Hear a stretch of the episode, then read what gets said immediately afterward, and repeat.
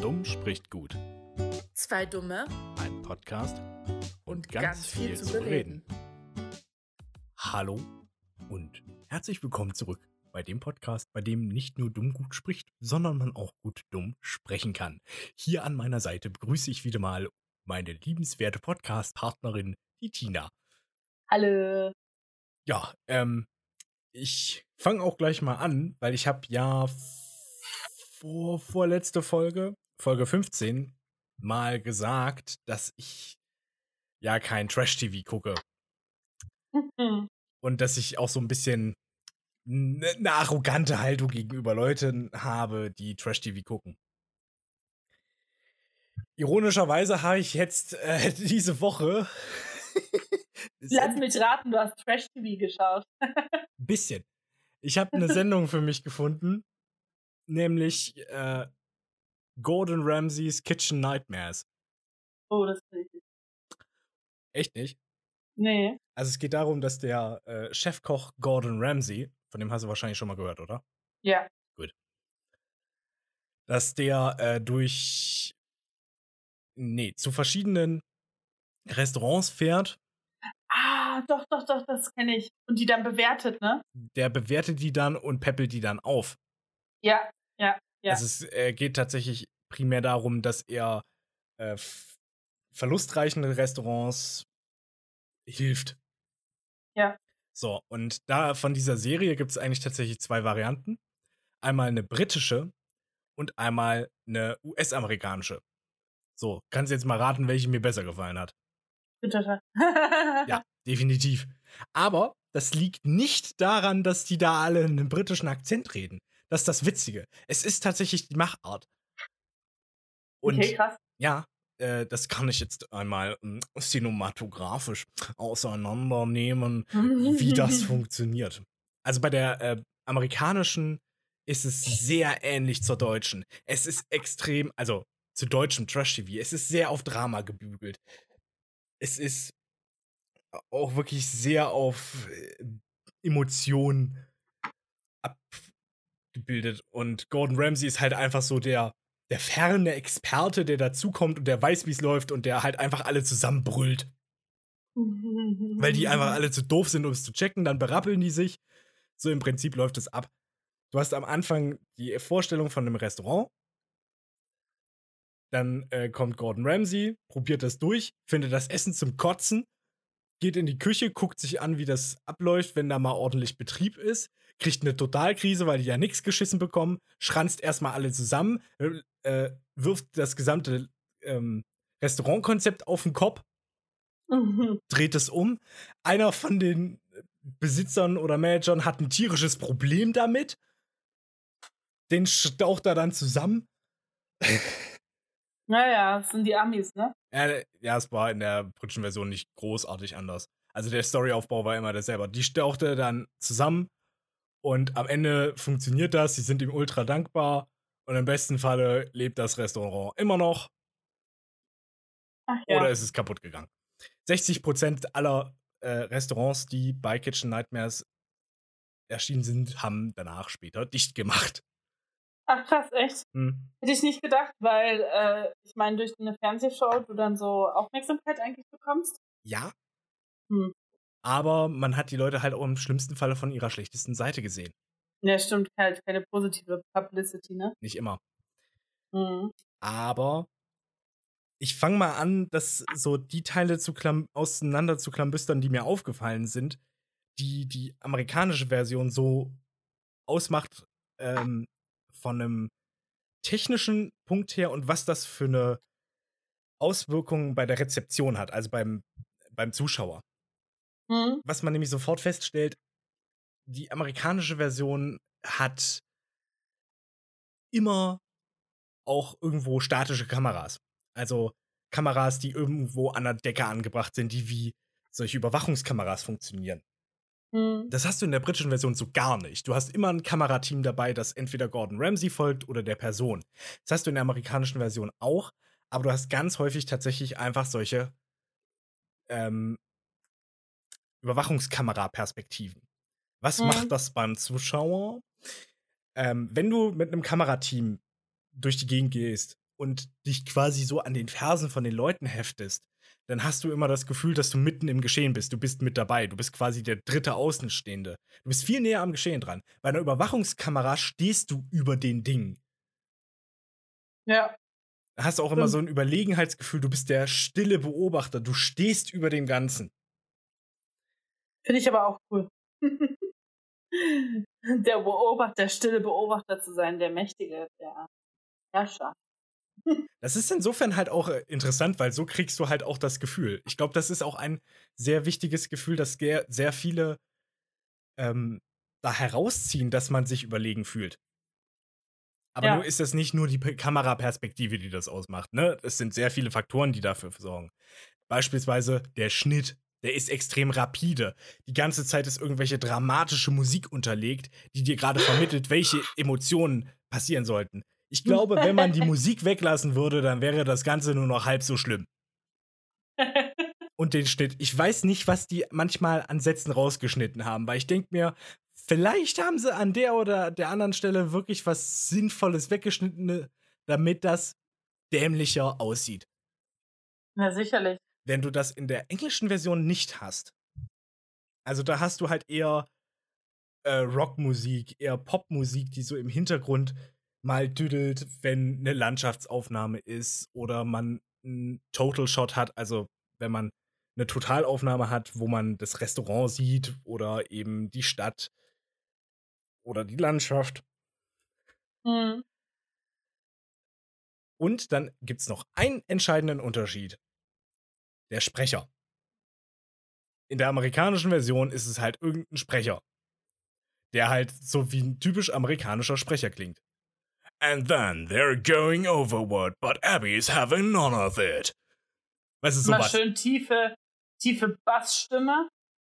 Mal schön mit, mit, mit dem Kaugummi im Mund, ne? Nö, nicht unbedingt. Halt einfach so ein, also, nicht mit dem Kamera, äh, Kaugummi im Mund. also, es sind schon richtige Sprecher, das merkt man denen an, aber das ist halt wirklich dieses Dramatische. Während es in der englischen Originalversion Gordon Ramsay selber ist, der das nochmal vertont. Ach, das. Und das macht es halt auch viel, viel nahbarer, weil man sieht auch Gordon Ramsay aus einer anderen Perspektive. Weil das Bild, was wir von dem haben, was hast denn du für ein Bild von Gordon Ramsay? Du kennst den ja kaum. Ja, ich, kenne gar, gar nicht. Also, ich kenne seinen Namen ich weiß, dass er so diese Show hat. Ja. Ich kenne die Show. Ich kenne die aber, glaube ich, eher in Deutschland. Gibt es die, glaube ich, auch. Aber ich weiß nicht, ob mit ihm. Aber da gibt es so eine ähnliche. Und äh, ich weiß nicht. Wie gesagt, ich kann die nicht einschätzen. Keine Ahnung. Aber so grob hast du, ähm, was hast du so von dem mitbekommen? Wie ist denn der? Na, er vermarktet sich halt gut. Okay. Würde ich jetzt denken. Dadurch, ja, also jetzt einfach alleine so vom Hören, dadurch, dass er halt diese Küchen dann auch aufbereitet und äh, schick macht und neu macht. Aber ich meinte halt so, wie ist er als Person? Hast du da irgendwas mitbekommen? Ich habe keine Ahnung. Also, okay, okay dann. Äh, ich kann mir gut vorstellen, dass er, das, ich kann mir zum einen gut vorstellen, dass er sehr so sehr eingebildet und sehr selbstbewusst ist. Zum anderen kann ich mir auch gut vorstellen, dass er sehr auf äh, andere Menschen eingeht, aber wenn er dann halt da doch sehr, äh, mh, hm, naja, so seinen eigenen Kopf durchsetzt, denke ich, wird er sehr stur sein. da haben wir schon mal einen Punkt, ja. Weil, wie, wie Chefköche nun mal sind, muss man halt auch sagen, ne? Ja, also so ungefähr ist es halt auch. Also vor allem ist Gordon Ramsay dafür bekannt, dass er extrem viel flucht. Sein ja, ja. Go-To-Wort ist halt einfach fuck.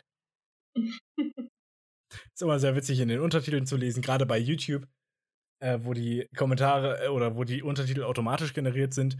Äh, siehst du halt irgendwas und dann siehst du, dann redet da irgendwas. Dann hast du auf einmal so eine Leerzeile, beziehungsweise solche Klammern mit Unterstrichen drin. Weil YouTube sich nicht traut, das Wort fuck aufzuschreiben. Ah, das finde ich immer generell ganz schlimm, wenn es dann einfach auch so weg, weggepiepst wird und so. Mhm. Da weißt du, wer was gemeint ist. Aber da gibt es halt auch so was Lustiges, so eine Kategorie Unnecessary Censorship, wo halt Leute äh, ganz normale Szenen wegpiepen. Und das ist halt so brillant. Gibt es irgendwie beispielsweise so eine Version von Frozen, wo halt äh, Anna mit Hans äh, labert. Sagt sie, ja, dann gibt's halt diese eine Stelle, wo halt Hans, Achtung, Spoiler, wer auch immer Frozen noch nicht gesehen hat, aber Achtung, Spoiler. Äh, wo halt Hans sagt, darf ich was Verrücktes sagen? Wollen wir heiraten? Und es ist halt in dieser unnecessary censorship Version so. Can I say something crazy? Will you me? You can't a man you just met. You can if it's true love. I can't wait to everyone. What if I the one? Es ist halt richtig gut gemacht. Aber ja, nee, er flucht sehr viel. Er beleidigt auch an vielerlei Stelle. Wenn es halt wirklich heiß zugeht, der ist rabiat. Mhm. Aber er ist trotzdem äh, in, oder man sieht halt nur diese Seite, diese dramatische, drastische Seite bei ihm, von ihm in der amerikanischen Version von Kitchen Nightmares. Wo halt einfach der strenge Chef ist, der durchgreift, der es besser weiß, aber der halt aber auch wirklich besser weiß, wie es geht. Und in der britischen Mhm. Version bist du halt auch mehr bei den ruhigen Momenten mit dabei, wo er halt wirklich erklärt, was für ihn wichtig ist. Weil man merkt ihn immer an, er ist wirklich sehr engagiert, was das Restaurant und was das Kochen angeht. Er ist dann immer richtig angepisst, wenn Leute dieses Engagement, diese Leidenschaft nicht teilen. Mhm. Und das macht dir ihn einfach so viel menschlicher auch. Und er redet auch ganz viel, ganz normal und ganz ruhig. Mhm. Und das finde ich wird halt, halt, Ja. er wird halt weniger als Figur benutzt, sondern halt wirklich einfach als er selbst, ne? genau. Oder eben auch nicht, wer weiß. Ja, als Charakter, als Mensch so in vollen Facetten dargestellt. Ja. Ja. Ich habe mich dann ja noch so ein bisschen umgeguckt, so wie ich das immer mache, wenn ich irgendwie Fan, äh, Fan von jemandem werde. Und habe herausgefunden, erstens, er hat seine Familie auch noch mit irgendwie in das ganze Ding mit reingezogen, weil seine Tochter hat eine Kinderserie namens The Ramsey Bunch. oh Mann. Und da sieht man halt das so gar nicht. Da ist er halt natürlich der etwas quere, der, äh, ne, dieser quirky Familienvater, der so ein bisschen ulkig ist, aber auch total liebenswert. Äh, ja, ist total faszinierend. Und das ist mir Oh so aufgefallen, was es auch einen Unterschied gibt zwischen amerikanisch und englisch. Und das Englische ist so viel menschlicher, so viel näher am Geschehen und so viel nachvollziehbarer. Und man denkt sich an vielen Stellen, oh Mensch, Junge, krieg doch deinen Arsch hoch. Ist doch echt schade. Das ist, eigentlich hast du hier voll die gute Gelegenheit, wenn du bei den äh, amerikanischen Versionen immer so denkst, Alter, du faule Sau. Ja, hast du verdient, dass dein Laden gerade runtergeht. Und deswegen habe ich auch angefangen, einfach die amerikanischen Folgen so ein bisschen auszuselektieren, weil es mir auf Dauer wirklich zu anstrengend wurde. Ich finde Ami Trash TV das geilste, was es gibt. Ja, weil es halt auch wie deutsches Trash-TV ist, aber halt vielleicht noch mal Nee, eine, ich finde noch eine Stufe aufgedrehter. schlimmer. Es ist tausendmal schlimmer. Amis haben halt so richtig geile Konzepte, die halt in Deutschland nie gehen würden. Ja, klar. Also, wir haben so das, das Problem, denke ich jetzt mal, im deutschen Trash-TV, dass wir viele Leute als Assis darstellen lassen, die halt keine Assis sind. Ja. Und im Ami-Trash-TV hast du immer so richtige vokale Fights, als aber auch nicht vokabulare Fights Du meinst verbale. verbale meine ich ja. wo, wo du halt wirklich diese, diese, diese, diese Auseinandersetzungen hast, wo du dich aufs Härteste beschimpfst Mhm. und dann hast du, dann hast du plötzlich eine Faust im Gesicht und ich so, boah, ja, das geht hier richtig zur Sache. Okay, so weit ist es noch nicht gekommen. Nee, ich, ich denke da an eine ganz bestimmte Serie. Das ist so meine Lieblingsserie im Ami Trash TV, kann ich sagen. Ähm, und zwar ist das The Storage Hunter. Und ich finde an sich ist das halt so klassisches äh, Ami-Konzept, was es da halt auch wirklich als Beruf gibt. Ich weiß nicht, kennst du das? Nee, ne? Storage Hunter? Also ich kenne Headhunters. Hm, nee. Äh, Barn Hunters sagt mir auch was, aber Storage Hunter. Kann es sein, dass das so Leute sind, die halt alte äh, Lagerräume irgendwie ausräumen Genau. und dann. Also, es werden halt, äh, irgendwann werden ja Lagerräume versteigert, wenn du Ja. deine Miete nicht mehr zahlst oder wenn du stirbst oder sonst irgendwas. Das halt vergisst. Ja. Ähm, und da geht es dann sozusagen darum, dass ein Pärchen begleitet wird, die das halt so wirklich als Hauptjob haben. Weil in Amerika äh, funktioniert es ja richtig gut, Sachen über Ebay zu verkaufen. Die Ja. du irgendwo findest. Wir haben dann teilweise ja richtig Läden, wo du dann die Sachen abholen kannst und so. Die sind ja richtig Händler dann. Das würde in Deutschland ja niemals funktionieren. Aber in Amerika funktioniert das Ganze ganz gut. Ich, ich weiß nicht, ob das in Deutschland deswegen, also auf einer rechtlichen Ebene nicht funktionieren würde. Es, äh, gut, ob die Sachen versteigert werden, wenn du deine Miete nicht zahlst, glaube ich nicht.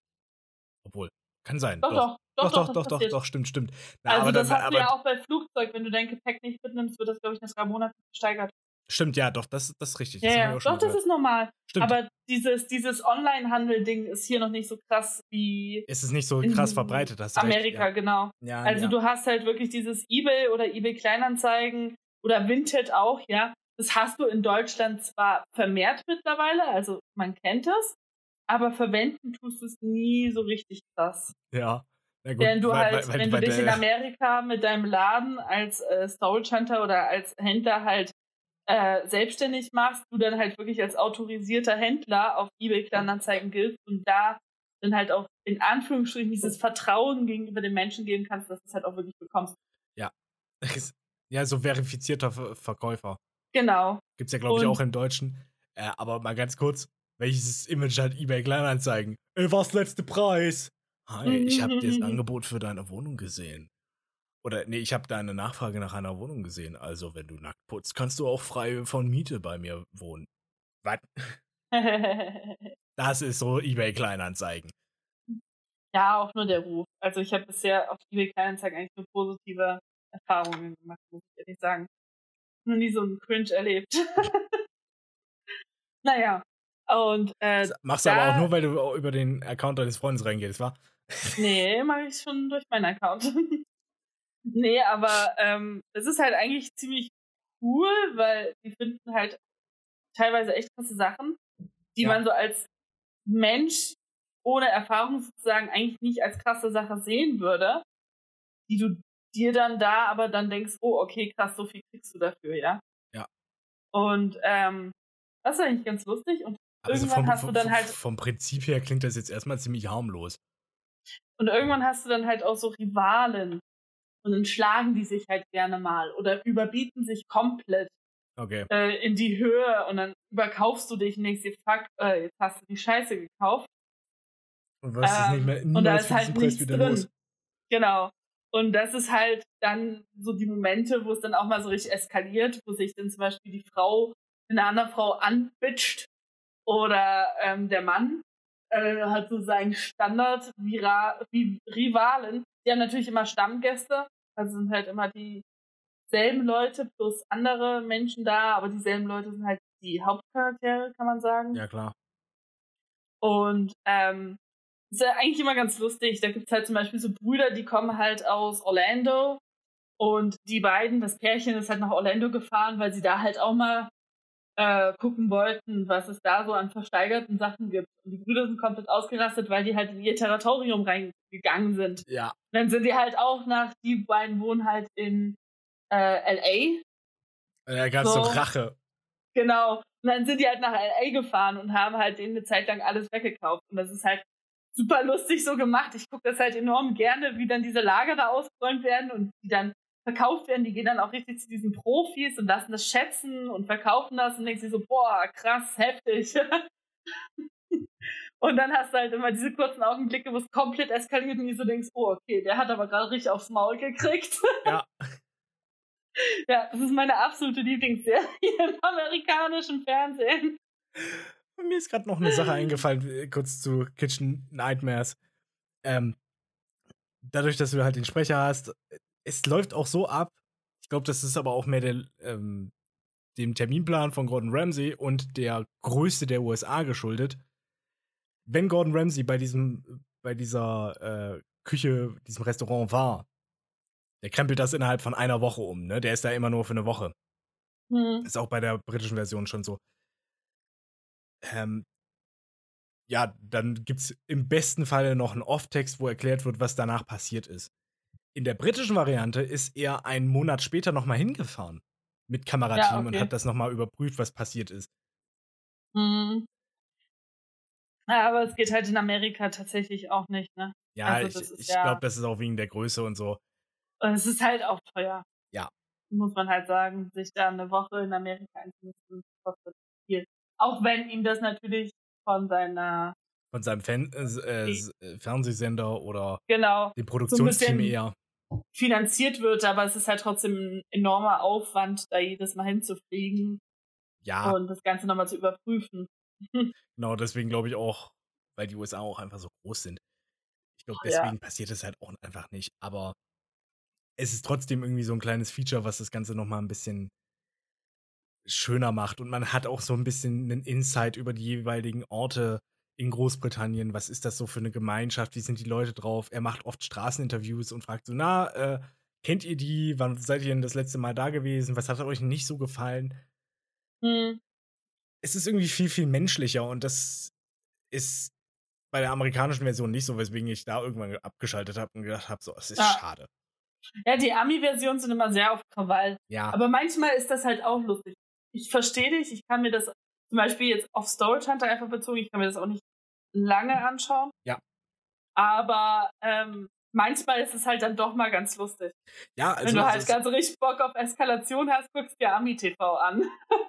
ja, nee, so ging es mir auch. Ich habe es ja auch gerne, Mhm. also ich habe so auch die ersten paar Tage gerne mal in die amerikanischen Versionen reingeguckt. Dann habe ich irgendwann festgestellt, so, ach, es gibt auch englische. Dann habe ich vermehrt die geguckt und so festgestellt, so im Vergleich. Oder habe die im Wechsel geguckt und habe, habe halt einfach gedacht, okay, ja, britisch gewinnt. Ja, ich hab, äh, ich bin ja tatsächlich gar nicht so kochmäßig unterwegs, aber ich würde das jetzt auch einfach zu Trash-Serien mit reinpacken. ist es auch eher, weil es Ähm. geht weniger ums Kochen. Du lernst nicht wirklich, wie Ja. man ein gutes Gericht kocht. Du lernst nicht so extrem krass, wie man eine äh, Küche führt. Das kriegst du nur so peripher mit. Das ist das Thema, aber äh, ob du jetzt sowas hast, ob du jetzt Gordon Ramsay in eine Küche schickst oder Tine Wittler in eine verstaubte Wohnung, ist eigentlich scheißegal. Ja, ich wollte was ganz anderes sagen, aber ja. Entschuldige bitte. Alles gut. ja, sehe ich auch so. Deswegen würde ich äh, das auch mit dazu packen. Und zwar gucke ich äh, lieber ähm, Konditoren-Serie. Super gerne. So diese Cook-Offs-Teile, ne? Und äh, ja, und äh, zum Beispiel Just Desert von dem Australier. Scheiße, wie ist denn der? Zumbo? Zumbo? Zumbo? Ja, ich glaube, der hieß Zumbo.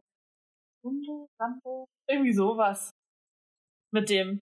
Es ist einer der Top-Konditoren, oder es ist der Top-Konditor aus Australien. Der hat so ein bisschen äh, sein eigenes, oder steht so ein bisschen für Macarons Mhm. äh, weil er sich so ein bisschen neu inspiriert hat. Es ist, ich muss an äh, Gordon Ramsay denken und der steht ja extrem für Beef Wellington, Ach ja, weil das so sein Go-To-Gericht für alles ist. okay. Das ist sein lustig. Lieblingsgericht, aber entschuldige bitte. Äh, und da finde ich auch immer ganz lustig, da, da ist es tatsächlich nicht so, dass irgendwas eskaliert, sondern das ist halt so ein bisschen wie GNTM für Konditoren, kann man eigentlich sagen. Mhm. Also es gibt einmal die für professionelle Konditoren, die wirklich seit Ewigkeiten daran arbeiten, und dann gibt es einmal die für äh, so Hauskonditoren, die halt einfach gut backen können und gut präsentieren können. Und da fieberst du auch immer enorm mit, wer jetzt gewinnt und wer nicht. Das hatte ich mit Hell's Kitchen. da hast du halt einfach irgendwie so zehn oder zwölf Kandidaten und das Endziel ist, ein eigenes Re- Restaurant zu haben. Und dann gibt es ja. verschiedene Challenges und ähm, Hell's Kitchen ist tatsächlich ein richtiges Restaurant in LA. Und die müssen pro Schicht, oder im Englischen heißt es eben Service, äh, sollen die halt die Kunden bedienen. Und vorne steht Gordon Ramsay, der wirklich der Chef ist, der steht an der sogenannten Hot Plate, an der, ich weiß nicht, wie man es im Deutschen sagt, weil ich habe es halt auf Englisch geguckt, ähm, Übergabetheke und der muss halt Mhm. das Essen kontrollieren. Und dann gibt es ja. halt auch Keifereien und am Ende von jedem Service wird halt einer aus dem Verliererteam rausgeschmissen. Gibt zwei Genau, ja. Teams und am Ende, äh, wenn es zu wenige Leute sind für zwei Teams, wird, ist halt jeder gegen jeden und äh, da gehen auch ganz gut die Dramen ab. ja, da halt eben so gar nicht. Also das ist eigentlich recht angenehm. Die Ja. kochen da oder backen da halt eher so ihr Zeug und erklären, was sie da so machen. Und es ist halt tatsächlich jeder gegen jeden, aber die gehen auch alle sau respektlos, äh, respektlos, respektvoll miteinander um. Also wirklich, ähm, die wünschen sich dann auch Glück, wenn die gehen müssen und all sowas. Es ist eigentlich enorm angenehm zu äh, anzuschauen. Ja. Und du denkst dir so, boah, krass, das sieht richtig geil aus. Und dann gibt es noch eine. Das sind halt Netflix-Serien, da hast du halt dieses krass Trashige, glaube ich, nicht ganz so ausgeprägt. Und dann gibt es noch eine, wie hieß sie denn? Nailed It heißt die. Okay. Die gibt es in verschiedenen Ländern. Also angefangen hat das Ganze in der USA. Ich glaube, die gibt es auch für Mexiko und noch irgendein Land. Und äh, da geht es darum, dass Leute, die nicht backen können, also ganz normale Menschen, so wie du und ich sozusagen, die halt backen können oder auch nicht backen können, die sich da bewerben und dann sollen die krasse Torte nachbacken. Okay. Also es sind halt zwei, zwei Stationen. Einmal sollst du erstmal sowas wie einen Cupcake machen oder einen Pfannkuchen mit Muster, irgendwie sowas. Und das zweite ist dann so eine krasse Torte. Und dann geht es halt nicht darum, dass du es perfekt nachbackst, sondern es geht darum, ähm, wie gut ist dein Teig und wie hast du es optisch so gelöst, dass es dem am nächsten kommt.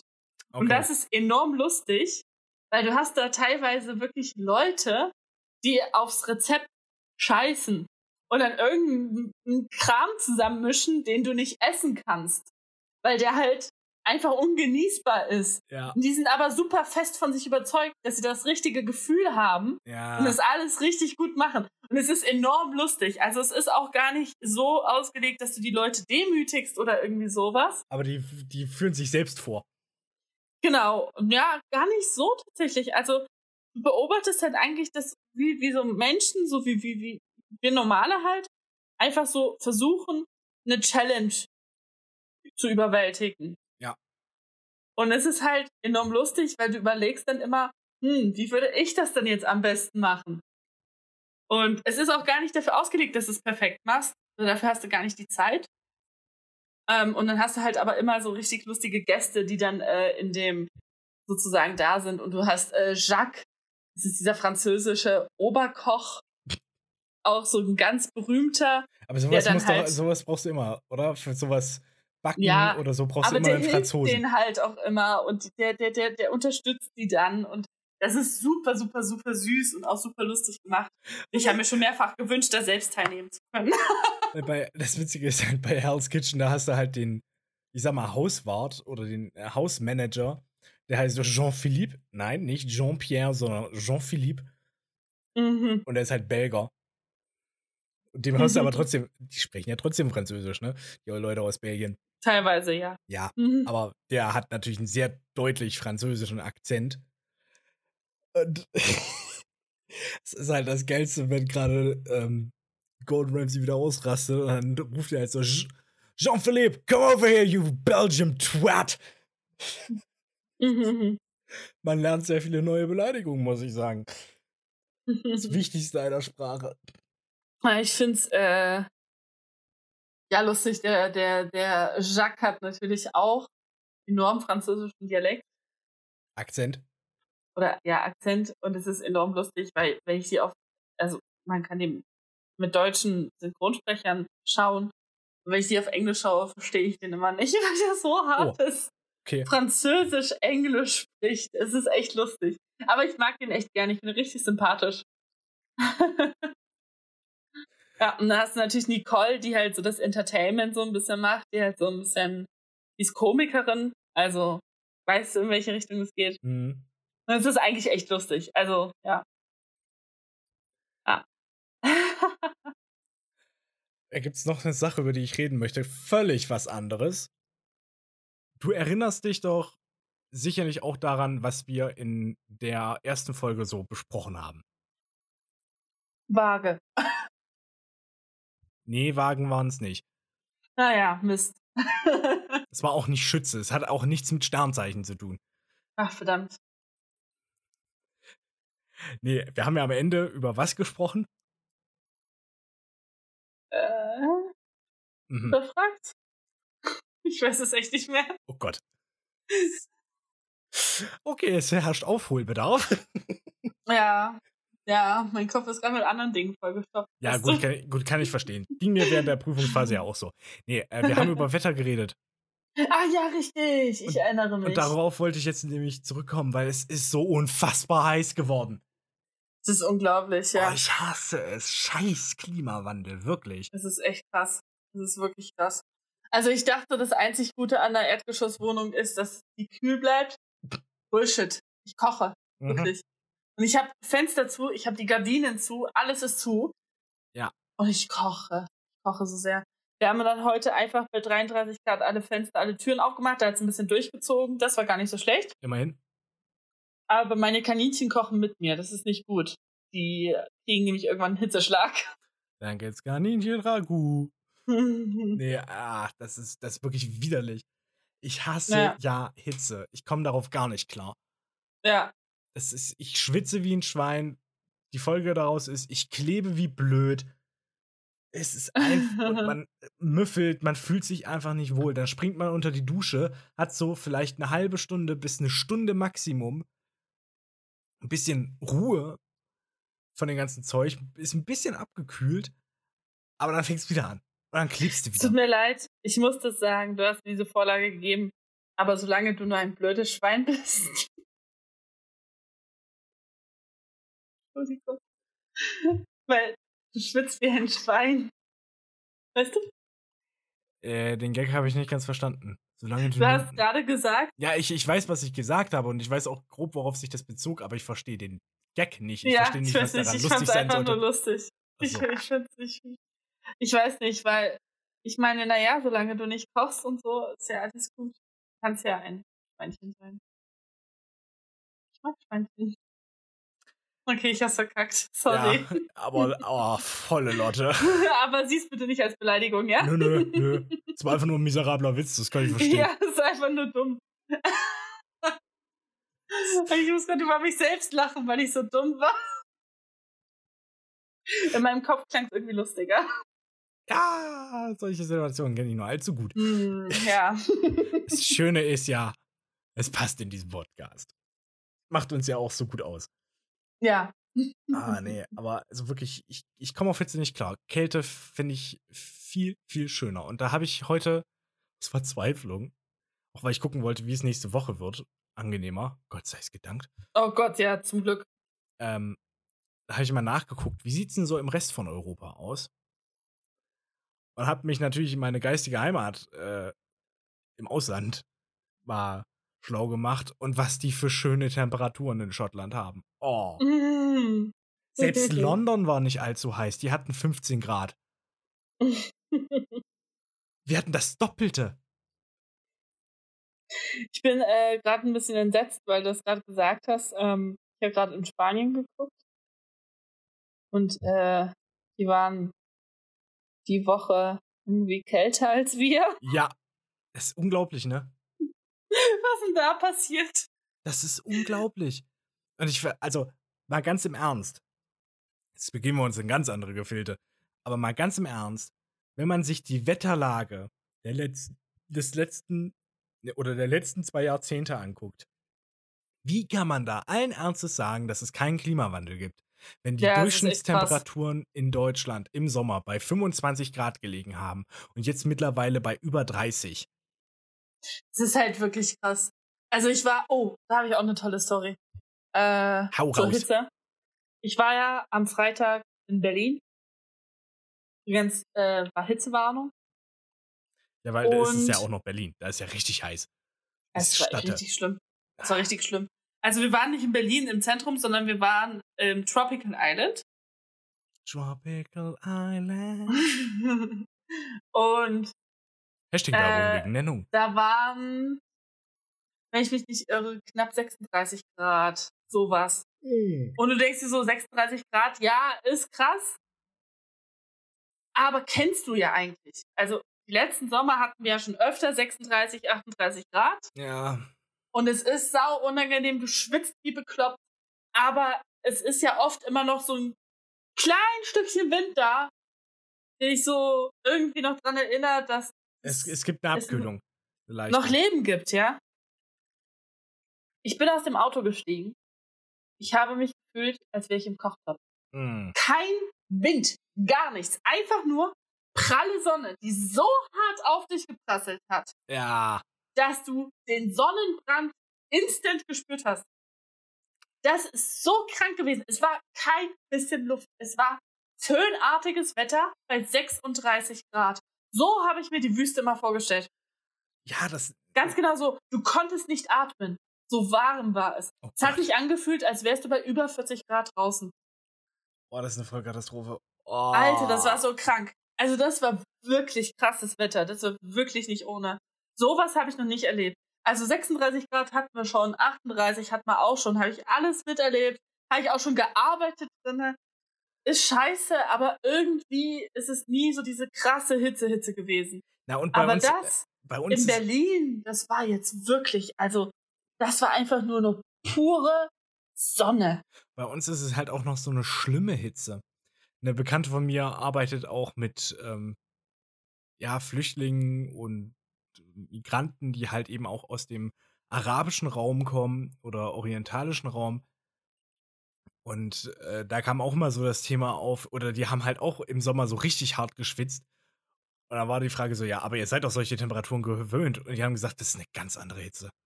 Weil bei uns ist es nicht nur einfach heiß. Bei Wir haben, kein, wir haben kein Meer, kein Ozean, der das Ganze durchfühlt. zum einen das, aber zum anderen haben wir eigentlich, bei uns ist es so eine, äh, so eine feuchte Hitze. Mhm. Das, Das, ist so, war halt eben, so eine schwüle Hitze und du kannst dann nicht mehr, du kannst ja durch den normalen Schwitzprozess, diesen Verdampfungsprozess, der funktioniert dann ja nicht mehr. das war das, was wir aber normalerweise gewöhnt sind. Aber diese trockene Hitze Echt? am Freitag in Berlin war furchtbar. Das war so eine widerliche Hitze, die hat dir das Wasser aus den Poren gesaugt. Ja. Oh. Das war wirklich schlimm. Und ich bin wohlgemerkt nur zehn Minuten draußen gewesen. Zehn Minuten und ich habe mich gefühlt wie ein gekochtes Ei. Oh.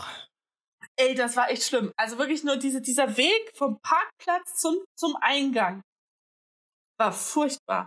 Also zum einen, du warst nicht erschöpft, du hast nicht geschwitzt, aber deine Haut hat gebrannt wie Sau, weil du innerhalb von Sekunden sauwarm geworden bist. Uh. Also es war ganz anderes Level. Ganz anderes Level, wirklich. Also das habe ich noch nie in meinem Leben erlebt. Das einzige Mal, als ich diese Hitze hatte, war tatsächlich in den USA, in Indiana im Sommer. Da war es genau dieselbe Hitze. Aber in den USA haben sie wenigstens Klimaanlagen in den Häusern. Also gut, Ja. ist im Tropical Islands wahrscheinlich auch, aber Nee, ach, ist doch tropisch alles. Aber das fand ich auch krass. Ich habe noch nie erlebt, dass ein eine simulierte tropische oder ein simuliertes tropisches Wetter, wie es beim Tropical Island oder auch in Leipzig beim Gondwanaland halt ist, dass es da kälter war als draußen. Und es war dieselbe Temperatur. Es war aber kälter. Es war übelst krass. Also wirklich, ja, die diese trockene. Hitze, diese trockene Hitze war wirklich heftig. Also das ist wirklich, ich hoffe, das kommt nie wieder, weil das war wirklich heftig. Das war Next Level. Ja, und das ist halt das, wo ich sage, lasst uns was gegen den Klimawandel tun, weil ich komme nicht auf so eine Hitze klar. Ich bin Europäer. Ich bin Mitteldeutscher. Alter, Höchsttemperatur 25 Grad und selbst da sagt mein Körper so langsam, äh, jetzt wird's kritisch. Ich habe mich tatsächlich in den letzten Jahren schon so an die 30 Grad gewöhnt, dass ich die gar nicht mehr komisch finde. Ich gar nicht. Ich bin aber auch halt wirklich, was das angeht, nein, geht nicht. Ich mag, ich mag Sonne nicht. Ja. Ich finde zum Beispiel heute war sehr angenehmes Wetter. Wir hatten zwar auch 33 Grad, aber die Sonne war weg, weil es bewölkt war. Das war voll angenehm, weil dadurch war es ertrag erträglich. Ich finde, die Sonne ist halt echt krass geworden in den letzten Jahren. Also die ist wirklich, man merkt richtig, dass die Ozonschicht schmilzt. Weil ich finde, es wird immer knalliger. Ja, ist Die Sonnenstrahlen brennen sich richtig in die Haut rein. Ich, ich krieg auch, ich krieg auch, aber das ist schon lange so, bei mir zumindest. Ich krieg auch relativ schnell Panik, wenn im Sommer die Sonne auf mich scheint. Da werde ich relativ schnell panisch und versuchen, äh, schn äh, versuche schnell einen Schatten zu finden. Ich erinnere mich nämlich an einen Kroatien-Urlaub, da waren wir mit einem Wohnmobil unterwegs. Und gegen Ende des Urlaubs, ich glaube, das war während der Pfingstzeit. Oder, oder zu Ostern. Ja, ich glaube eher Pfingsten. Äh, gegen Ende des Urlaubs, zwei Wochen, wurde es halt auch langsam wärmer. Da kam man auch schon in die 30 Grad Region. Mhm. Es war auch dann so, dass man in den letzten Nacht Nächten konnte ich zumindest nicht mehr schlafen. Mhm. Durchgängig, weil ich so sehr geschwitzt habe und war widerlich. Na, und da war es halt so, dass am Tag der Abreise sind wir noch durch so eine kleine, sehr touristische Stadt gegangen. War witzig, weil man hat die ganzen asiatischen Reisegruppen gesehen, die sich halt wirklich wie römische Legion blockweise von Touristenattraktion zu Touristenattraktion geschoben haben. Mhm. Witziges Phänomen. Äh, und dann ging es halt auf Mittag zu und ich und wir gingen langsam zum Wohnwagen zurück, zum Wohnmobil zurück. Und die Sonne hat schon auch so auf mich eingeprasselt, dass ich zum Wohnwagen gerannt bin.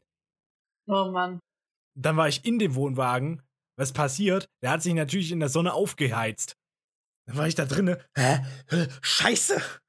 Oh, Immer noch warm. Oh shit. alles an Fenstern aufgerissen, was aufreißbar war. Ey, wirklich nicht, Oh nicht schön. Jetzt gerade sitze ich auch hier und bin total verschwitzt und meine Klamotten kleben mir am Leib. Das finde ich so widerlich. Also, ich muss ehrlich sagen, ich finde Hitze nicht so schlimm, ich finde die Sonne wirklich schlimm. Also es, es geht mir echt nur um die Sonne. Das ist, ich habe nie, also man muss halt dazu sagen, ich bin Griechin. Ich vertrage Sonne eigentlich nochmal auf einem ganz anderen Level. Ich werde relativ schnell braun, aber ich habe gemerkt, dass in letzter Zeit oder in den letzten vier Jahren ich eher rot werde. Und das ist halt wirklich krass, weil Mhm.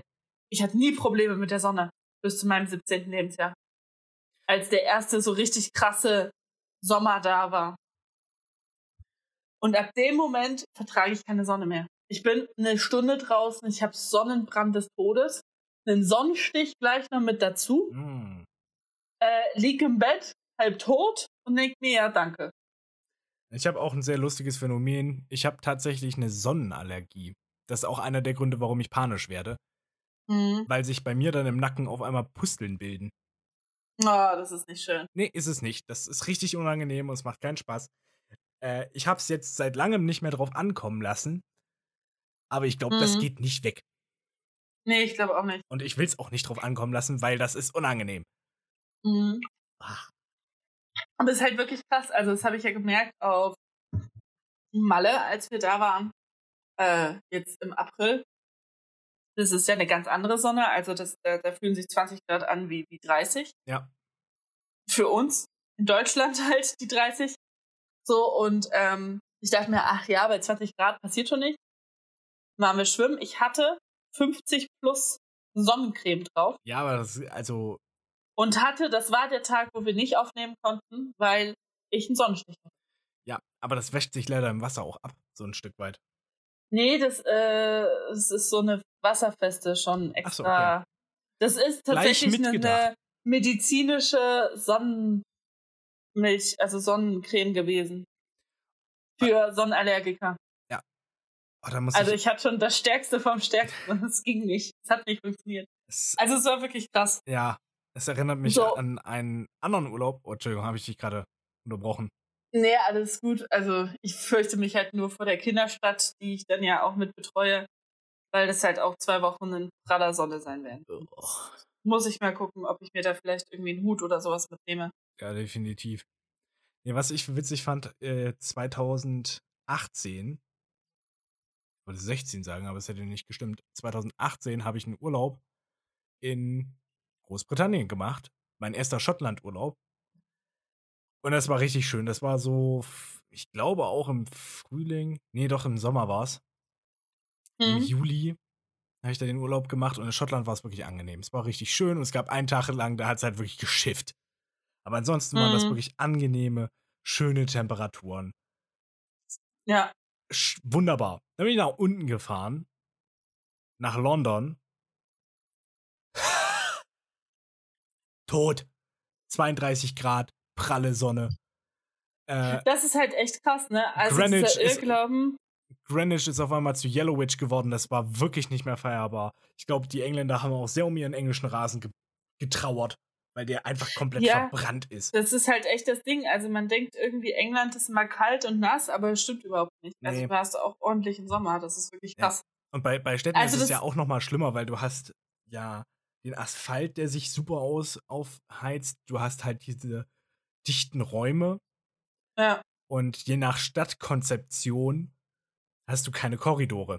Ich meine, bei, Ja. bei uns ist es ja so, man hat ja gewisse Windkanäle, sag ich jetzt mal, oder Windkorridore eingeplant, dass halt auch ein Luftdurchzug durch die Stadt durch äh, stattfinden kann. Hm. Aber es ist halt echt so, ich glaube, dieses klassische Wetter, was in Großbritannien immer so Das gibt's eher in Schottland. gesehen wird, das ist tatsächlich eher in Irland. So, da hast du diese krassen Temperaturen wirklich nicht. Also Ich in Irland hast du konstant das ganze Jahr über, also auch im Winter, immer so zwischen 12 und 17 Grad. na, ich habe mir noch mal Keine eine- krasse Sonne, schön bevölkt, äh, mit viel Regen. Super angenehm im Sommer. Ich habe es mir halt auch angeguckt, so für Schottland. Ich glaube, auch im Nordengland und so wird es auch sein. Äh, da gehen die Temperaturen im Durchschnitt im Jahr nicht über 20 Grad, aber auch nicht großartig unter 0 Grad. Ja. Also halt wirklich, das finde ich das Coole, das fand ich immer das Coole an Irland. Dass du halt wirklich konstant immer diese 12 bis 17 Grad Ja. hast. Egal ob Winter, egal ob Sommer, du hast immer 12 bis 17 Grad. Ich glaube, deswegen sind das Und- auch grundsätzlich eher so gechillte Leute, weil das einfach. Ich, ja, ich weiß halt noch, wie es äh, letztes Jahr war, wo dann plötzlich in Irland ähm, 30 Grad waren. Uhu. Keiner ist damit klargekommen, weil keiner kennt es. Ich habe es nämlich gerade geguckt. Jetzt gerade in Irland sind 11 Grad. Das tut so weh. Also, ja, das, ich weiß nicht. Es sind halt tagsüber 16, 17, 18 und nachts oder jetzt abends 11. Ja. Und es ist halt doch ein ganz, ganz anderes Level. Und das ist in Irland aber auch eine sehr angenehme Luft, weil es ist halt eine sehr warme Luft. Das heißt, du frierst nicht, aber du, du stirbst auch nicht vor Hitze. Ja. Das ist eigentlich enorm geil, wirklich. Ich liebe das Wetter in Irland. ich habe jetzt gerade das Fenster offen und ich glaube, es zieht so langsam ein laues Lüftchen rein und ich merke, wie mir zumindest so langsam der Schweiß weggenommen wird und das schön abkühlt. Ja, ich mach das Fenster. Au, ah, ich bin gestoßen. Ich mach das Fenster auch gleich auf, aber bei uns ist Unwetterwarnung. Also so irgendwie nachher wittern oder sowas. ja, es ist bei Keine uns ja auch. Ah, ich muss noch meine Wäsche. Also das Beste, um das kurz zu betonen, das Beste an der Sonne ist, ich kann meine Wäsche draußen aufhängen, eine Stunde später wieder abnehmen. Das geht Ich wirklich habe fix. heute Die Erfahrung vier- habe ich auch schon gemacht. vier Waschmaschinen gemacht und alle sind gerade wieder trocken. wunderbar. Ich habe alle meine Dreckwäsche gewaschen. Bin zufrieden. Alles, alles geschafft, was ich wollte. Nice. Also das ist wirklich geil. Und wie gesagt, ich bin eigentlich voll der Sonne-Strand-Mensch. Aber am Strand hast du halt auch immer nur diese Luft, diese Seeluft, die halt die 30 Grad plötzlich so zu, weiß nicht, 25 machen. Ja, so mit dem See Meerwind. Deswegen Ich- freue ich mich sau auf Barcelona, weil es wird warm, aber am Ozean halt. Ja, weil das Wasser auch immer so als Temperaturbecken wirklich immer so ein Ausgleich ist. Ja, Und das, stimmt. funktioniert natürlich immer besser, je größer das Gewässer ist. Ja. Aber ein gutes Beispiel dafür ist ja auch der Bodensee. Der hält, Ja, das, das der hält ja auch die Region relativ klimatisch stabil. Ja, das stimmt. Nee, aber es war jetzt halt echt schön im Tropical Island, haben wir ja viel Wasser gehabt. Die haben jetzt auch diesen Außenbereich. Wenn du rausgekommen bist, dann haben sich diese trockenen 36 Grad plötzlich sehr kalt angefühlt. Und das war so ein geiles Gefühl.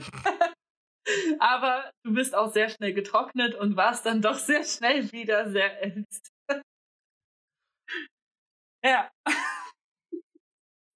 Nee, also ich. Mir fällt halt wirklich nichts mehr dazu ein. Ich habe auch wirklich Befürchtungen für die Zukunft, wenn das so weitergeht. Ja, klar. Aber das Ding ist halt, Deutschland kann da nicht viel dran drehen, weil äh, Länder wie Indien und China mehr CO2 fabrizieren als der Rest der Welt. Das ist richtig, aber Deutschland fabriziert nicht wenig. Auch die gesamte Ja, EU fabriziert Aber man nicht muss wenig. trotzdem, man muss trotzdem an den Ländern anfangen, wo es wirklich hapert, die auch nicht bereit sind dafür. Das finde das find ich Das halt- Bullshit-Argument. das ich finde, sind halt wir- ich- China und Indien. Kann ich mal bitte kurz ausreden? Nö. Das sind China und Indien und China hat halt alleine produzieren die mehr CO2 als die ganze Welt. Und das finde ich halt heftig. Das finde ich wirklich krass und da muss sich halt was tun. Klar muss der Rest der Welt auch mitmachen, bin ich vollkommen einig, bin ich dafür, dass Deutschland nichts machen soll. Aber ich finde es halt nicht okay, dass China sich komplett dem verweigert und der Rest den Kopf dafür hinhalten darf. Da bin ich grundsätzlich bei dir. Äh, China hat den größten Anteil. Ja. Ähm, pro Kopf gerechnet sieht das wieder anders aus. Ja, bei so vielen Menschen. Ist richtig, das gleicht sich halt auch wieder aus ein Stück weit. Und da sind wir als Industrienation halt, die das in allererster Linie angestoßen haben. Aber auch in einer ganz großen Verantwortung. England, ähm, gut, England macht sich ziemlich gut tatsächlich, muss man sagen, weil die auch CO2-Programme eingeführt haben. Aber auch in Deutschland, wir haben ja in allererster Linie von Kohleindustrie, von der CO2-Vergasung, sage ich jetzt mal, der Atmosphäre profitiert, wirtschaftlich. Ja, klar. Und dementsprechend stehen wir insofern auch in der Verantwortung, dass wir das äh, begrenzen. Und ich kann auch jedes Land verstehen, das sagt, ey Leute, ihr hattet diesen Fortschritt, wir dürfen den jetzt nicht haben oder was. Da müssen wir Alternativlösungen finden. Aber wir müssen halt auch als Deutschland vorneweg gehen, weil irgendwer muss anfangen. Und bis wir warten, dass China was macht oder bis wir China so lange treten, dass die was machen, kann es zu spät sein. Und wir müssen Ja, definitiv auch sag ja unseren nicht, Teil dass es nicht, ich sag ja nicht, dass es nicht so ist. Ich sag ja nur, dass man mit China reden muss, dass sie endlich mal was machen. Das ist richtig. Du hast Es nur halt vorhin nicht so, gesagt, dass das, das kotzt mich halt übelst an. Es ist halt nicht so, dass sie es nicht wissen. Die Regierung weiß ganz genau, was sie da tun und sie machen weiter. Sie bauen neue Werke. Sie bauen alles neu. Ja, sie haben jetzt den Smog gesehen, den wollen sie beheben, aber das machen sie halt nicht. Und das kotzt mich halt so an. Weil klar kann Deutschland anfangen, aber Deutschland ist halt ein Furz gegen China. ist, ja, Und das ist halt das, was mich stört. Ja, wenn die kleinen Länder alle zusammenhalten und das alle zusammen machen, hat das natürlich eine große Auswirkung. Da gebe ich dir recht. Aber es müssen die Riesen, die Giganten sein, die den Großteil oder mehr als der Rest der Welt an Verschmutzung Beiträgen tragen. Die sehen es ein, die wissen, was sie tun, und denen ist es einfach scheißegal. Ja, Das Traurige ist, Deutschland ist leider auch so ein Gigant. Deutschland ballert auch ordentlich raus. Das Ja, aber flächenmäßig halt leider nicht vergleichbar. Oder mengenmäßig zu China nicht vergleichbar.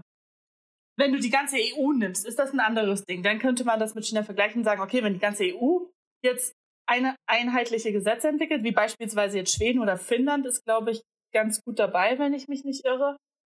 Wenn man jetzt sagt, okay, wir machen jetzt alles so Ich glaub, wie Dänemark ist auch ganz gut mit. ja. Ja. und Dänemark, halt die nordischen Länder. Also wenn man jetzt halt sagt, wir machen alles so wie beispielsweise jetzt Dänemark in der ganzen EU, dann würde das sehr viel ausmachen. Ja. Da, da bin ich bei dir. Und, und Komplett. ja. Aber wenn jetzt halt nur Deutschland das macht und der Rest der Welt macht trotzdem, was sie will, das hat ist das richtig. halt kaum das, ist, eine Auswirkung. das ist Und richtig. Und ist selbst halt wenn wir als Problem. EU vorne weggehen, dann ist es auch lange noch kein Freifahrtschein Genau. für China Und oder für die halt- anderen Ich finde Nationen es halt schade, rauszuballern. dass, Geht nicht. dass man da halt nicht genügend zusammenarbeitet. Also es ist halt schon wieder so ein eigener Machtkampf ums, um, um das Leben der kleinen Menschen. Und das kotzt mich halt enorm an. Und deswegen sage ich halt, China, an China muss gearbeitet werden und an Indien, dass die halt etwas tun. Weil dann hat das, was wir tun, eine viel größere Auswirkung. Ja, äh, bin ich grundsätzlich bei dir. Das ist auch das, was ich gerade gemeint habe mit dem Freifahrschein. Aber äh, bei dir klang es am Anfang so, wir müssen zuerst China äh, oder China muss den Anfang machen, war, glaube ich, das, was du gesagt hast. Das, nee, das habe ich nicht gesagt. Also da bin ich mir relativ sicher, dass ich nicht gesagt habe, China muss den Anfang machen. Ich habe gesagt, bei China äh, muss auf jeden Fall angefangen werden. Also im Kontext auf, ich glaube, du hast es einfach falsch verstanden. Ich meinte damit, dass China anfangen muss, etwas zu tun. Das, das habe ich zumindest jetzt so verstanden. Ich weiß, wie du es meinst. Mir geht's nicht, ich bin, ich finde es gut, dass jetzt zum Beispiel in Deutschland einfach dieses Plastik, dieses Einwegplastikverbot kommt. Ich glaube, nächsten Monat. Ja. dass du keine Strohhalme mehr hast, keine, Pap äh, keine Papiertüten, keine Plastiktüten und so weiter und so fort. Aber Pa- Papiertüten sind zum Beispiel keine gute Alternative dazu, weil wir damit ja wieder Bäume abholzen, die halt auch wieder wichtig sind für unsere Umwelt. Das ist richtig. Und da muss man halt dieses perfekte Maß finden. ich Und das, finde, hat, das hat man halt noch nicht. Und das ist halt das Problem. was ich Da müssen eher aber alle problematisch Länder finde, zusammenarbeiten. was ich eher problematisch finde, ist, um es jetzt mal auf Deutschland be zu beziehen, weil ich sehe das aus der deutschen Perspektive, weil ich am ehesten noch, nicht, dass sich was verändern kann, aber dass ich, weil ich am ehesten noch äh, in Deutschland was verändern könnte oder dass mein direktes Mhm. Umfeld ist. Ja, weil wir halt hier halt leben, ne? Richtig. Ja. Ich sehe da einfach das Problem, dass wir eine Politik haben, die so dermaßen eingefahren und kurzsichtig ist und egozentrisch an vielen Stellen, Ja. äh, dass man sich eher auf alte Technologien verlässt, weil man dadurch Profite machen kann, Ja. Aus parteiwirtschaftlicher Sicht. Hallo CDU. Ja. Äh, und deswegen beim Verbrennermotor bleibt, bei Kohlekraftwerke fördert, beziehungsweise eine. Da- Das ist ja wirklich die größte Peinlichkeit, die sich Deutschland sehr seit langem geleistet hat, dass wir Kohlekraftwerkbetreiber subventionieren, wenn sie ihre Kohlekraftwerke pro forma abschalten. Hm. Kraftwerke, die im Laufe der Zeit eh abgeschaltet worden wären. Ja. Dass bei, oder? uns, dass bei uns 80.000 Stellen in erneuerbaren Energien flöten gegangen sind. Das ist jetzt nicht so, als ob äh, im Bundestag ein Gesetz beschlossen wird, ja, wir brauchen so und so viele Stellen da. Nein, das sind die Umstände, die dafür gesorgt haben, dass es nicht mehr attraktiv genug ist, in dieser Branche zu arbeiten bei uns in Deutschland. Ja. 80.000 Stellen sind weggefallen. Im Vergleich dazu sind, ich glaube, 18.000 Stellen oder lass es 20.000 Stellen in der Kohleindustrie, von denen in den nächsten 20 Jahren 12.000 eh in Rente gehen werden. Ja. Das ist krass, doch kein? Verhältnis mehr. Und warum passiert das? Weil die Lo Kohlenlobby bei uns so stark ist. Und das sorgt auch dafür, dass wir, was das Klima angeht, auch immer noch richtig scheiße dastehen. Ja. Was Verbrennungsmotoren angeht, finde ich immer schwierig, weil klar sind die nicht gut und ich bin auch dafür, dass die auf langfristige Sicht abgeschafft werden sollten. Das Problem in Deutschland ist halt leider, dass wir mit der Digitalisierung so weit hinter, hinterher sind, dass es bisher nach deutschem Stand gar nicht möglich ist, dass jeder ein Elektrofahrzeug hat. Weil, beziehungsweise ein Ökofahrzeug, also ein, es gibt da einen Hybrid, ist schon mal ein guter Anfang, aber halt so einen, wie heißt das? Scheiße, ein E-Auto. Genau, ich hab's wieder. nee, ein Elektroauto. Mein Gott, bin ich dumm. Ja, wofür steht wohl das E bei E-Auto? Ich habe mich gerade übelst verstrickt. Das ist ja geil. Oh mein Gott, ich feiere das gerade ein bisschen. Aber was hat Okay. das. Jetzt hast du mich Ähm. verwirrt. Was hat das mit der Digitalisierung zu tun? Jetzt bin ich gespannt. Nee, ich hab's, ich hab's verkackt. Ähm, es geht darum, dass du Elektroautos leider nicht stark genug gefördert kriegst in Deutschland. Klar, Ja. bekommst du diese Umweltförderung da, dass du halt, keine Ahnung, auf einen Tesla jetzt als Beispiel 6000 Rabatt kriegst. Aber der Tesla kostet halt dann immer noch 20.000 mehr als ein normales Auto, was wir halt so kennen. Und das zweite Problem ist, es sind viel zu wenig Ladestationen. Du kannst Das- gar nicht gewährleisten, dass jeder ein Elektroauto fährt, weil du gar nicht laden kannst. Äh, Es gibt auf jedem Parkplatz höchstens vier Ladestationen. Und dann wird von dir verlangt, dass du ein E-Auto fährst. Und dann ist halt das Schlimme, dass du dann an dein Auto, eigenes Haus dann auch noch eine Ladestation bauen kannst, weil du keine Parkplätze mit Ladestationen hast. Und das finde ich halt schlecht. Weil wenn du das einfach ausbauen würdest, diese Ladestationen, Parkplätze, was auch immer, kannst du einen eigenen Pla Parkplatz dafür bauen, wäre nicht das Problem. Ähm, dann wäre das gar nicht mehr so ein großes Problem, einfach mit dem Elektroauto zu fahren. Ich habe jetzt teilweise in Magdeburg jetzt gesehen, als ich da angelaufen bin, wir haben halt eine Straße, da sind zwei Ladestationen, da stehen immer Autos. Ähm, der eine Typ äh, fährt dann immer mit seinem Auto, was halt leider illegal ist, aber kann er halt nicht anders machen, auf dem Bürgersteig, weil er dann mit seinem Anschluss vom, vom Haus, vom Keller, sich das Kabel dran stecken muss, damit er sein Auto laden kann. Ja. So unglaublich. okay. äh, dass zum einen die Anzahl an Ladestationen, ich habe auch schon Gegenteiliges gehört, dass es eigentlich genug gibt. Aber das ist nicht mein Punkt. Das eigentliche Problem ist, wir hätten nicht mal die Kapazitäten. Wenn jeder ein Elektroauto hätte, der jetzt ein Auto hat, und der das und die das halt an das deutsche Stromnetz anschließen, dann wäre das schon ganz schön heftig Ja. fürs deutsche Stromnetz. Und das Ganze bringt ja auch nichts, solange unser Strom nicht grün ist. Ja. Wir Na, müssen halt. Ich habe, kann ich mit Stolz erzählen, ich habe Ökostrom hier, ja. das ist schön. Bei mir kommt nichts aus einem Werk. äh, höchstwahrscheinlich doch, aber du meinst Kohlekraftwerk, oder? Nee, wir haben tatsächlich äh, den Strom, der aus Solarpanelen und aus Windkrafträdern wird. Okay. Ja, gut. Der Äh, war tatsächlich billiger, weil der befördert wird. Ja. Das Traurige ist, weißt du, früher, es gab ja die EEG-Umlage, die sollte dafür sorgen, dass äh, der Elektrostrom, äh, dass der Elektrostrom, genau, dass der Ökostrom preiswerter wird, dass der sich finanziert und das war mal ein guter Plan. Da wurde die EEG-Umlage aber so umgeändert, dass es halt einfach nur noch teurer wird. Mhm. Und jetzt macht man halt Angst mit der EEG-Umlage, das ist total böse. Jetzt hier äh, Ökologisierung ist voll mies. Weil guck mal auf die Stromrechnung, wie viel eigentlich eine Kohlekraftwerkssubvention drauf geht. Steht da irgendwie nicht. Und das Bekloppte ist, weil wir nach Fukushima uns dazu entschieden haben, auch Atomkraft ist irgendwie doch nicht so geil. Ist es nicht, aber weil wir uns dazu entschieden haben, jetzt alle Atomkraftwerke abzuschalten, haben wir halt noch weniger Stromkapazität. Und das, was wir jetzt aufgerüstet haben an erneuerbaren Energien, hat gerade mal das wettgemacht, was wir an Atomkraftwerken verloren haben. Ja, krass, oder? Und Atomkraftwerke sind halt zwar nicht geil, aber sie sind halt immer noch sauberer als fucking Kohlekraftwerke, wofür wir sogar Wälder roden, um an die scheiß Kohle ranzukommen. Na, weiß ich nicht. Also ich bin, ich bin mit Atomkraftwerken nicht richtig warm. Ich finde, Ich finde, der Müll, der am Ende daraus ausgeschüttet wird, verstrahlt auf lange Sicht ja viel mehr. Aber ich bin halt auch kein Fan von Kohlekraftwerken. Also ich möchte das nicht relativ, relativier, relativieren, aber ich würde, also in meinem Denken sind Kohlekraftwerke und Atomkraftwerke so auf einer Stufe. und Ich das, halt, und das sind sie halt eigentlich nicht. Weil der Müll ist nicht schön, ist richtig, man muss das einlagern und es ist ein scheiß nicht. Aufwand und es ist nicht gut. aber es ist halt in meinem Kopf auf einer Stufe. Wie gesagt, halt nur in meinem Denken. Ja, okay. Also natürlich nicht realistisch.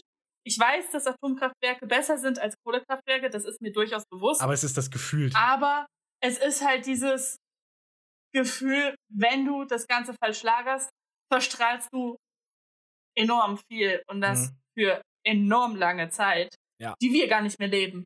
Und das finde ich halt Ja, und du musst halt Lager schwierig finden und musst es halt zu auch schaffen. gerechtfertigen. Weil wenn du halt, ja klar, ich weiß, in Bayern sind die meisten Atomkraftwerke. Bayern? Baden-Württemberg, glaube ich. Bin mir nicht sicher. Bayern weiß ich auf jeden Fall viele.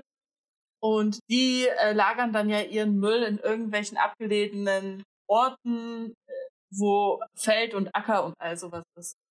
Und wenn du dir dann halt da vorstellst, dass da halt doch mal irgendwas aufgeht und rausstrahlt, da weiß ich nicht. Also ich will mir das halt gar nicht vorstellen. Ich habe da halt immer nur Tschernobyl im Kopf. Ich Ja, weiß, ja, andere immer, Wartung, bla bla bla. Aber ich habe da halt wirklich, ich habe Angst vor diesen Dingern. Ich habe wirklich Schiss vor diesen Teilen. Ich habe so Angst, dass bei uns auch mal irgendwas passiert. Ja, kann ich grundsätzlich verstehen. Ist theoretisch unwahrscheinlicher, aber es sind halt immer diese extrem krassen Bilder, die man da im Kopf hat. Ja, ja. Fukushima, Tschernobyl, all diese Dinge. ja, Kann ich verstehen. Ich bin auch nicht dafür, dass wir jetzt Atomkraft ähm, ein großes Comeback machen und das jetzt die Lösung für alles ist, aber es ist halt eine Übergangslösung, um uns langfristig von der Kohlekraft loszubringen. ja. Also ich finde halt am aller, also am allergeilsten ist natürlich nur Idealfall, wenn wir jetzt unendlich viel Geld hätten und das äh, die Regierung auch bereit wäre, das Ganze bereitzustellen. Ähm, Fände ich es richtig gut, wenn du einfach auf jedem Dach Solarpaneele platzieren würdest Ja. und dann halt wirklich diese Solarparks entstehen. Weil wir haben ja halt mittlerweile, muss man halt auch sagen, weniger Bauer. Wir haben viel Land, was einfach nur rumsteht, wo auch keine Bäume sind oder sowas, sondern was einfach nur leer ist. Da kannst du ja Solarpaneele hinbauen, beziehungsweise so Solarparks. Ich bin halt von Windrädern mal hin und her gerissen. Wenn du die ins Wasser baust, die Fische verlieren ihre Orientierung dadurch. Ja. Nicht so gut. Aber wir haben, wie gesagt, genug Land frei zur Verfügung. Das heißt, man könnte diese Länder, die einfach nur so rumstehen, oder man könnte auch einem Bauern einfach eine Abfindung zahlen, um das Land halt zu verwenden, auch diese Windkrafträder hinbauen. Und ich denke, jetzt auch mal im Hinblick auf die Entwicklung des Sommers, werden die Solarpaneele so viel Strom sparen oder ja, wie heißt das? Strom speichern können, dass es auf lange Sicht irgendwann tatsächlich funktionieren könnte, sich damit zu versorgen. Nee. Solarpaneele speichern keinen Strom, die erzeugen den nur. Man muss Speichertechnologien entwickeln. Das ist das nächste Problem, das wir gerade haben.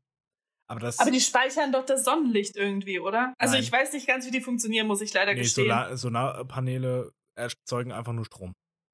Durch die Sonne.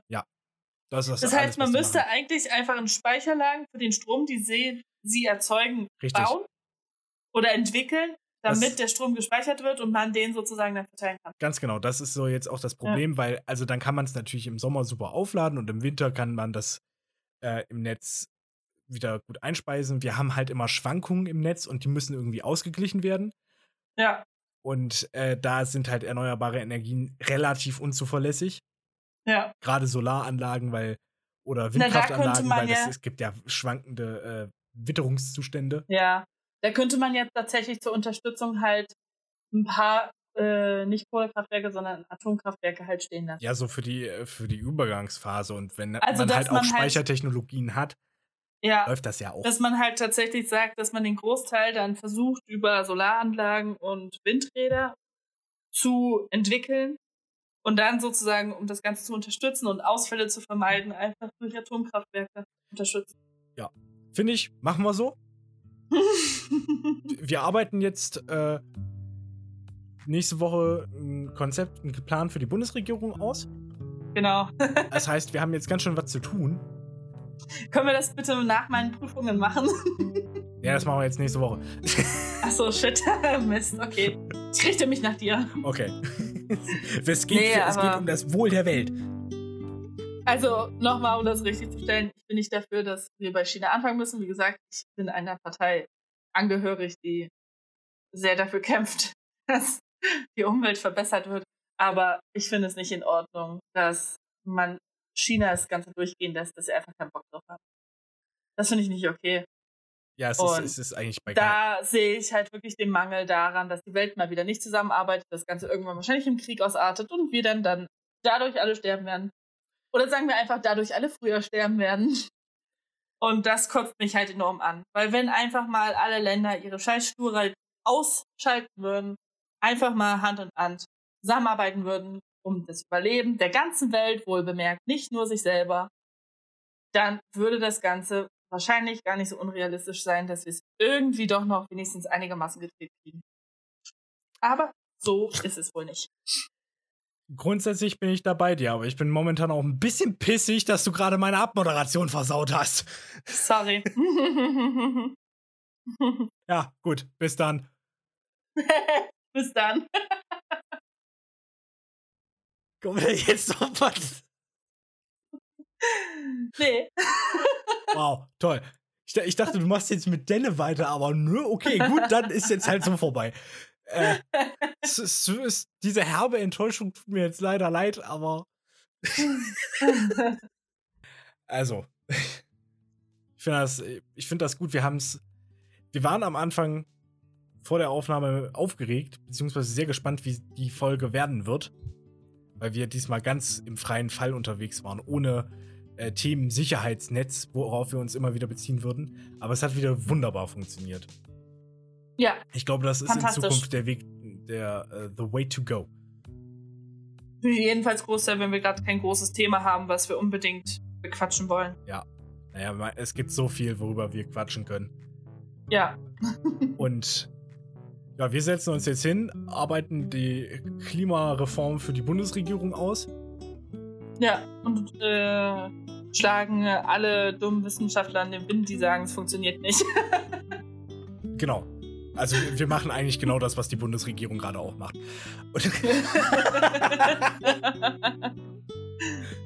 Haufen inkompetenter Dullis. So. Also, ähm, wir haben ganz schön zu tun. Deswegen sage ich bis dann. ich sag bis dann. Euer Hahn. Und eure Henne. Tschüss, macht's gut. Tschüss. Ernährt euch vegan. Oder auch nicht. Ist euch überlassen. Tschüss. Tschüss.